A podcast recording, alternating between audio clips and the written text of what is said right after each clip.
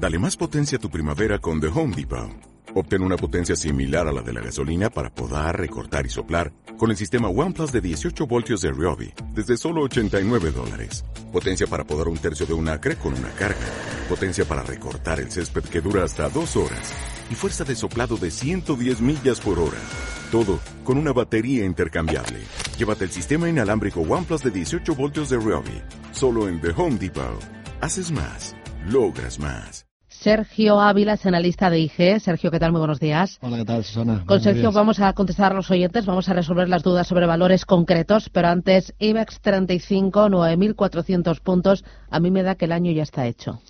Bueno, yo creo que podemos tener algo más de algo más de recorrido, ¿no? Tenemos una primera resistencia en los 9.450 puntos, después de habernos apoyado varias veces en las zonas de soporte de los 9.132, estamos atacando la parte alta de, ese rango lateral en el que nos encontramos y vamos a vigilar porque si superamos esos 9.450 tendríamos casi los 9.600, ¿no? 9.580 como siguiente nivel eh, objetivo. Por tanto, vamos a ver si tenemos ese rally de Navidad que, nos lleve a esos, a esos niveles. ¿Crees que Inditex va a seguir escalando posiciones? ¿Lo ves mucho más arriba en el corto plazo?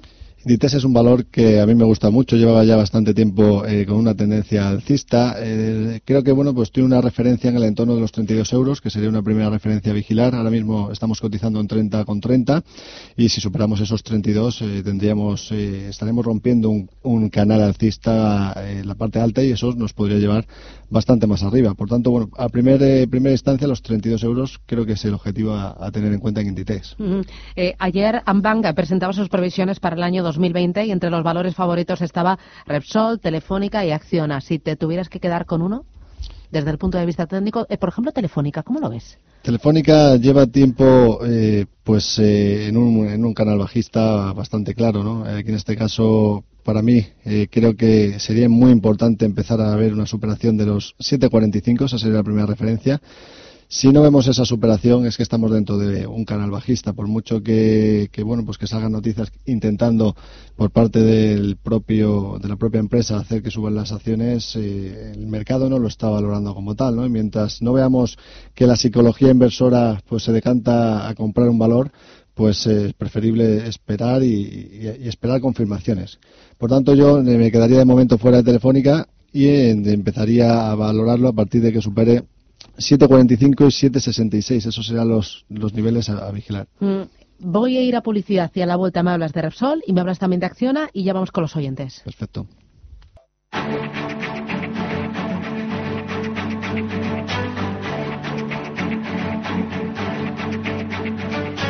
En Capital Intereconomía, el consultorio de bolsa.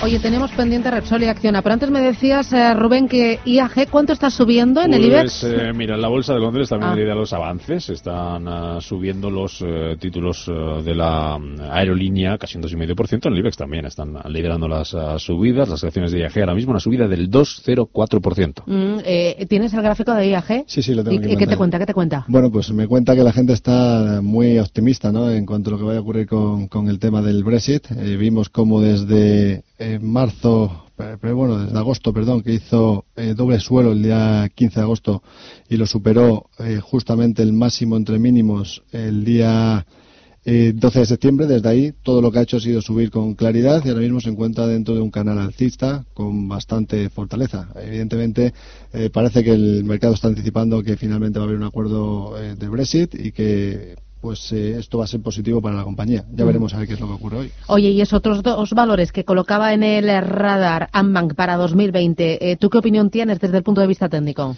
Bueno, en el caso de Repsol sí que hemos visto cómo superó al alza una de directriz bajista, de una tendencia bajista que empezó el 25 de septiembre de 2018, lo superó al alza el 9 de octubre. Ahí hemos visto una especie de pullback y bueno, pues de momento pues eh, está tratando de consolidar. Eh, puede ser, eh, si vemos una superación en Resol de los 14.68, puede ser que volvamos a ver otro impulso. De momento, pues habría que esperar confirmaciones. se está apoyando en esa, en esa zona de soporte de los 14 con, con 14, que es la media de 200 periodos. Mm, venga, vamos con las consultas. 91 533 1851 91 533 1851 el WhatsApp 609 224 716 mensajes de texto o de audio como este. Muy buenos días. Era para preguntarle al analista Sergio Ávila cómo ve Safran. Eh, si va a estar un tiempo lateral, puede volver a máximos, parece que últimamente está parado, si tiene pinta de recortar, ¿cómo, cómo le ve usted el valor? Muchas gracias. Bueno, yo creo que está en clara tendencia alcista, ha hecho un pequeño recorte, pero los indicadores técnicos empiezan a mostrar que puede haber una volver a haber divergencia alcista, por tanto creo que es un claro mantener, solamente pues eh, de perder en la zona de los 136 con 7 euros eh, sería un cambio, empezaremos a plantear un cambio de tendencia. Yo lo, mantendría porque creo que es un valor muy fuerte dentro de, la bolsa europea y, por tanto pues eh, a seguir con él dentro de la cartera. Mm, no se escriben a través del WhatsApp también. Em, estoy comprando un Ferrovial a 27.35 y Siemens Gamesa a 14.50. ¿Cómo lo ve? Vamos a empezar por Ferrovial. Ferrovial eh, tiene clara fortaleza. y para mí tiene una zona de objetivo que se ha quedado cerca de cumplir eh, en el entorno de los 27.58. En el día de ayer pues se quedó cerca, eh, llegó a los 27.38, le quedarían unos 20 céntimos por, por completar para llegar a ese objetivo, pero bueno, la tendencia es claramente alcista y, mientras siga siendo así, pues no creo que haya eh, nada por qué cambiar de, y por qué salirse el valor, ¿no? Empezaríamos a plantear pues salidas si vemos, empezamos a ver que pierde soportes anteriores con eh, también la directriz, pero el momento creo que también es un claro mantener en cartera. Y ya te hemos dicho, perdona, era Ferrovial. ferrovial, eh, vale, está, lo hemos 27.35, Siemens Gamesa, 14,5.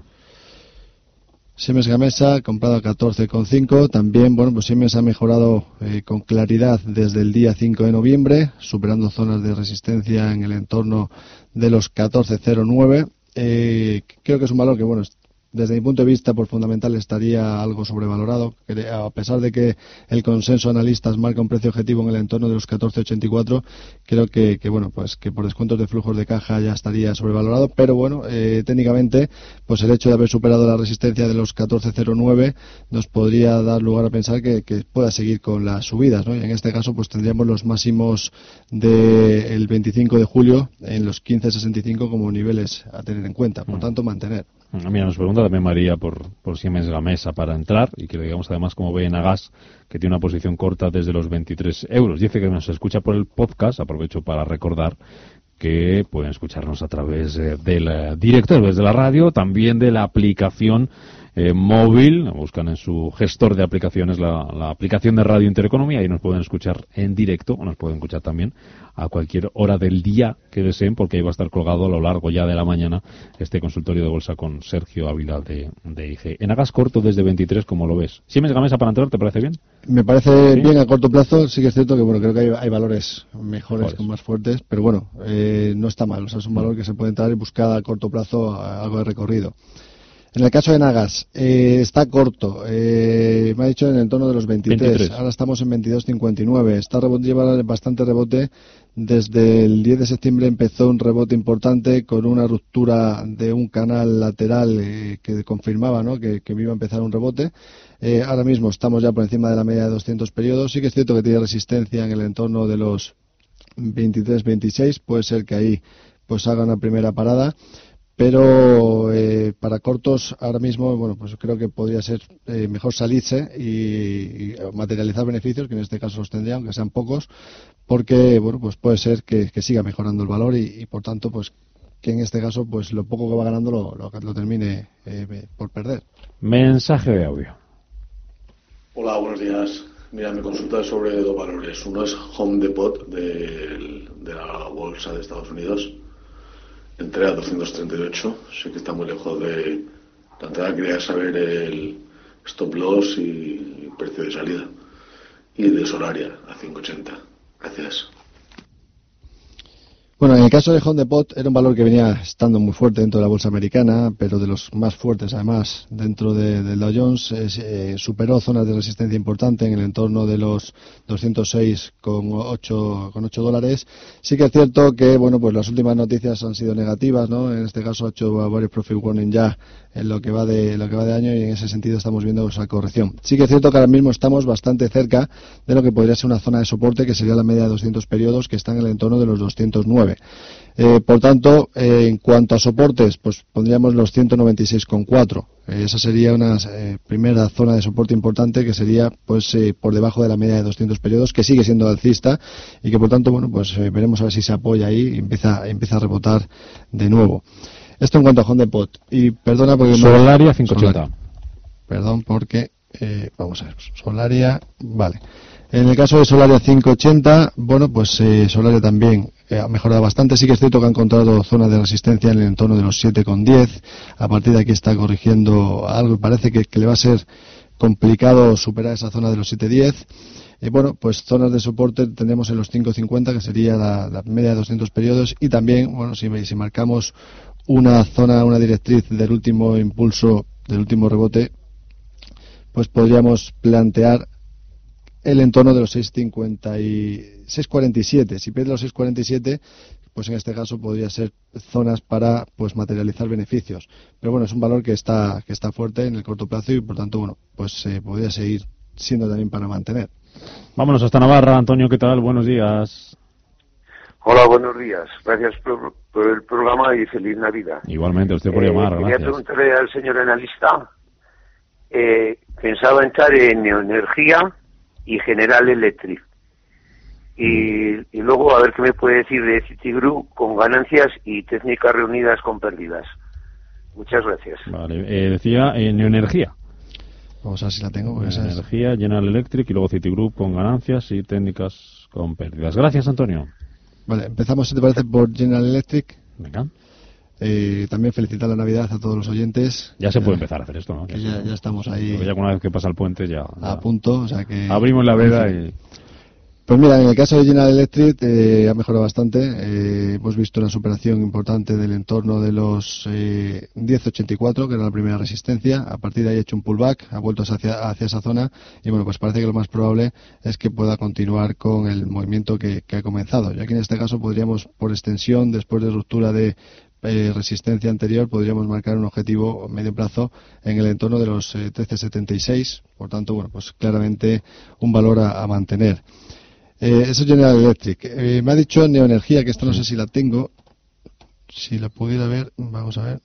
Si no lo dejamos Sí, tendríamos que mirarlo después. vamos a Citigroup y técnicas. Citigroup nos decía que lo tenía con ligeras ganancias y técnicas con alguna pérdida.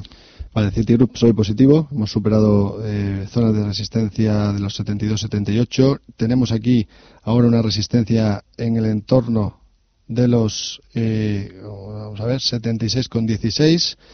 Eh, por tanto, eh, ese sería el primer nivel a vigilar. Eh, importante tener en cuenta que si supera esa zona, pues tendríamos una figura podría ser incluso un hombro cabeza hombro invertido de bastante temporalidad y eso pues le podría dar lugar a subidas eh, a, largo plazo con bastante fortaleza. Por tanto, vigilar zonas de soporte 72-77 más o menos o 72-50, vamos a poner esa que es justamente el soporte en el que se frenó el día 4 de diciembre.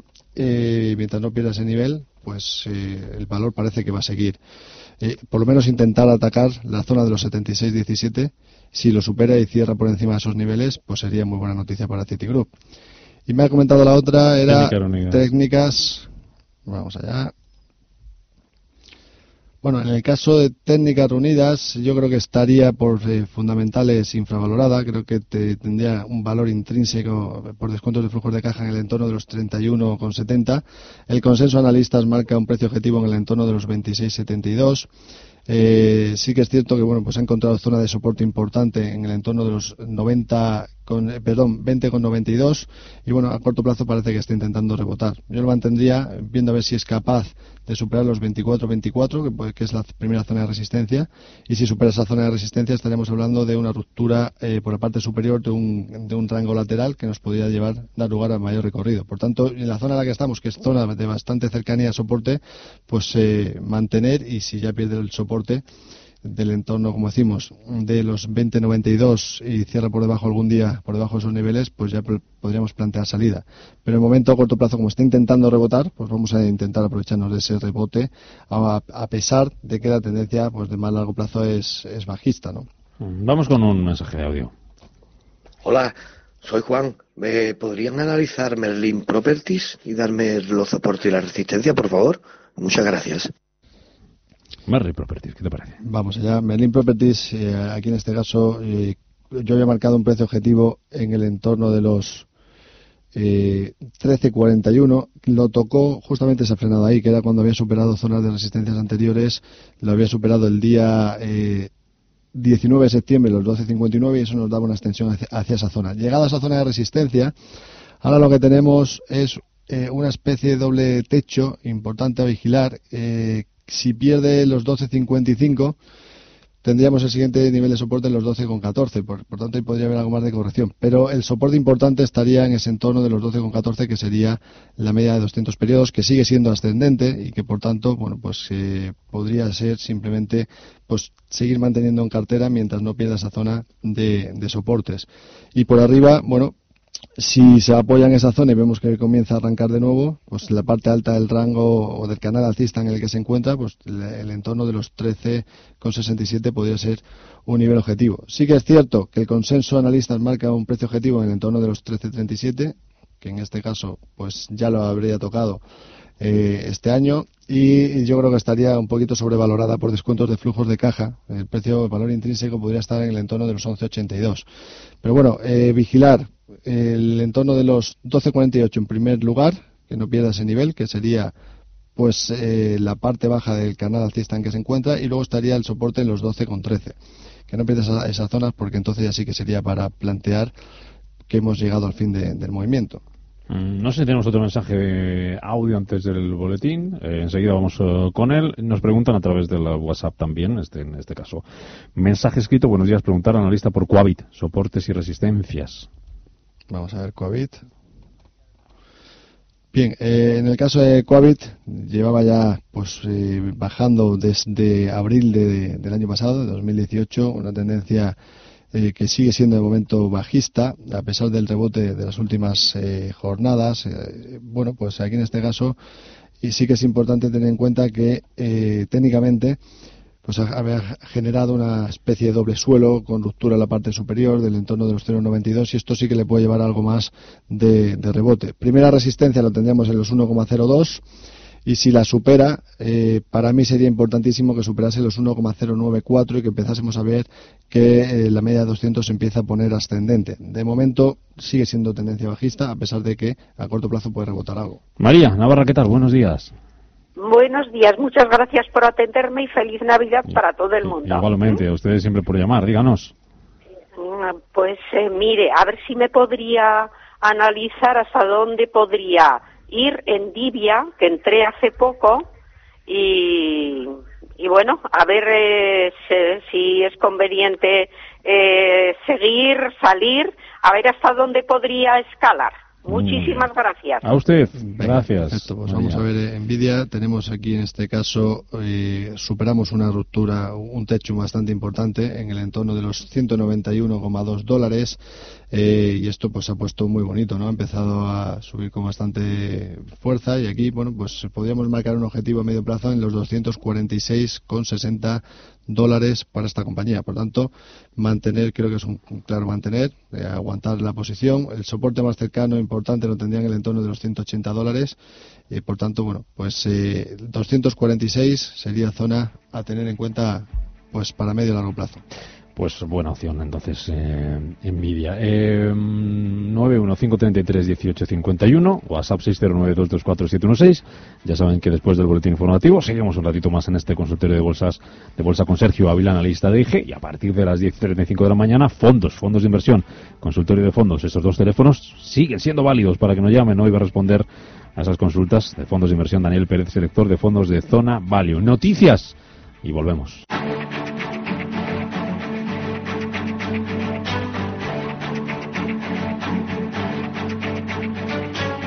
Capital Intereconomía, el consultorio.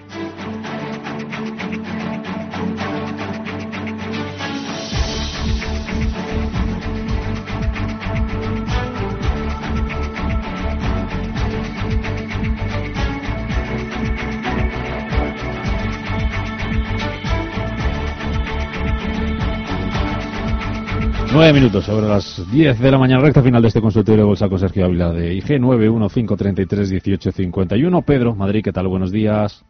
Hola, buenos días. Mire, quisiera preguntar por Almiral a ver qué tal la ve para entrar y ENCE la tengo, a ver si la, la tengo que vender o la aguanto, a ver qué, a ver qué me dicen ustedes. Perfecto, gracias, eh, Pedro. Ence, Ence, Sergio, es una de las que más papeletas tiene para salir del IBEX. Almiral, que está entre las eh, favoritas para entrar, con están con BME, con FCC. Lo de que una compañía como Almiral pueda entrar, otra como Ence pueda salir, eso les puede afectar también a la cotización, ¿no? Sí, efectivamente es algo que, que puede eh, valorar, sobre todo la que sale, la, puede penalizar más eh, a corto plazo y la que la que entra pues se puede ver beneficiada. Pero aún así, bueno, pues yo en el caso de Almiral creo que es un valor que, que está teniendo bastante dificultades eh, las últimas eh, las últimas jornadas, ¿no? Tuvo ese hueco de mercado bajista el día eh, 13 de noviembre y desde ahí pues eh, parece que lo más probable es que pueda seguir cayendo más. Por tanto, yo creo que es un valor en el que de momento no, no estaría. Esperaría ver si corrige hacia la zona de soporte de los 13.83 a partir de ahí pues empezar a vigilar ver si se da la vuelta ¿no? y si realmente pues nos da una señal clara de entrada pero de momento pues eh, no me parece hay valores mucho más fuertes eh, incluso en la bolsa española para, para estar dentro ¿no? y en el caso de ENCE vamos a, verlo también eh, bueno lleva tiempo consolidando ahí en la zona en la zona de so, zonas de soportes que generó pues los 3 euros ahora mismo estamos en 3.56 creo que, bueno, de momento sigue siendo bajista por la, la, media de 200 periodos, que es un valor, un, un indicador clave, ¿no? Que, solemos tener, pues la mayor parte de los inversores como zona de vigilancia, todavía sigue, sigue siendo bajista. Para mí sería importante ver en ENCE una superación de los 4,07 euros y empezar a ver que la, que la media se, dé la vuelta positivo, ¿no? Por tanto, yo tampoco creo que sea un valor para, para entrar de momento. Mejor comprar valores fuertes que valores débiles. Mm, vamos con notita de voz.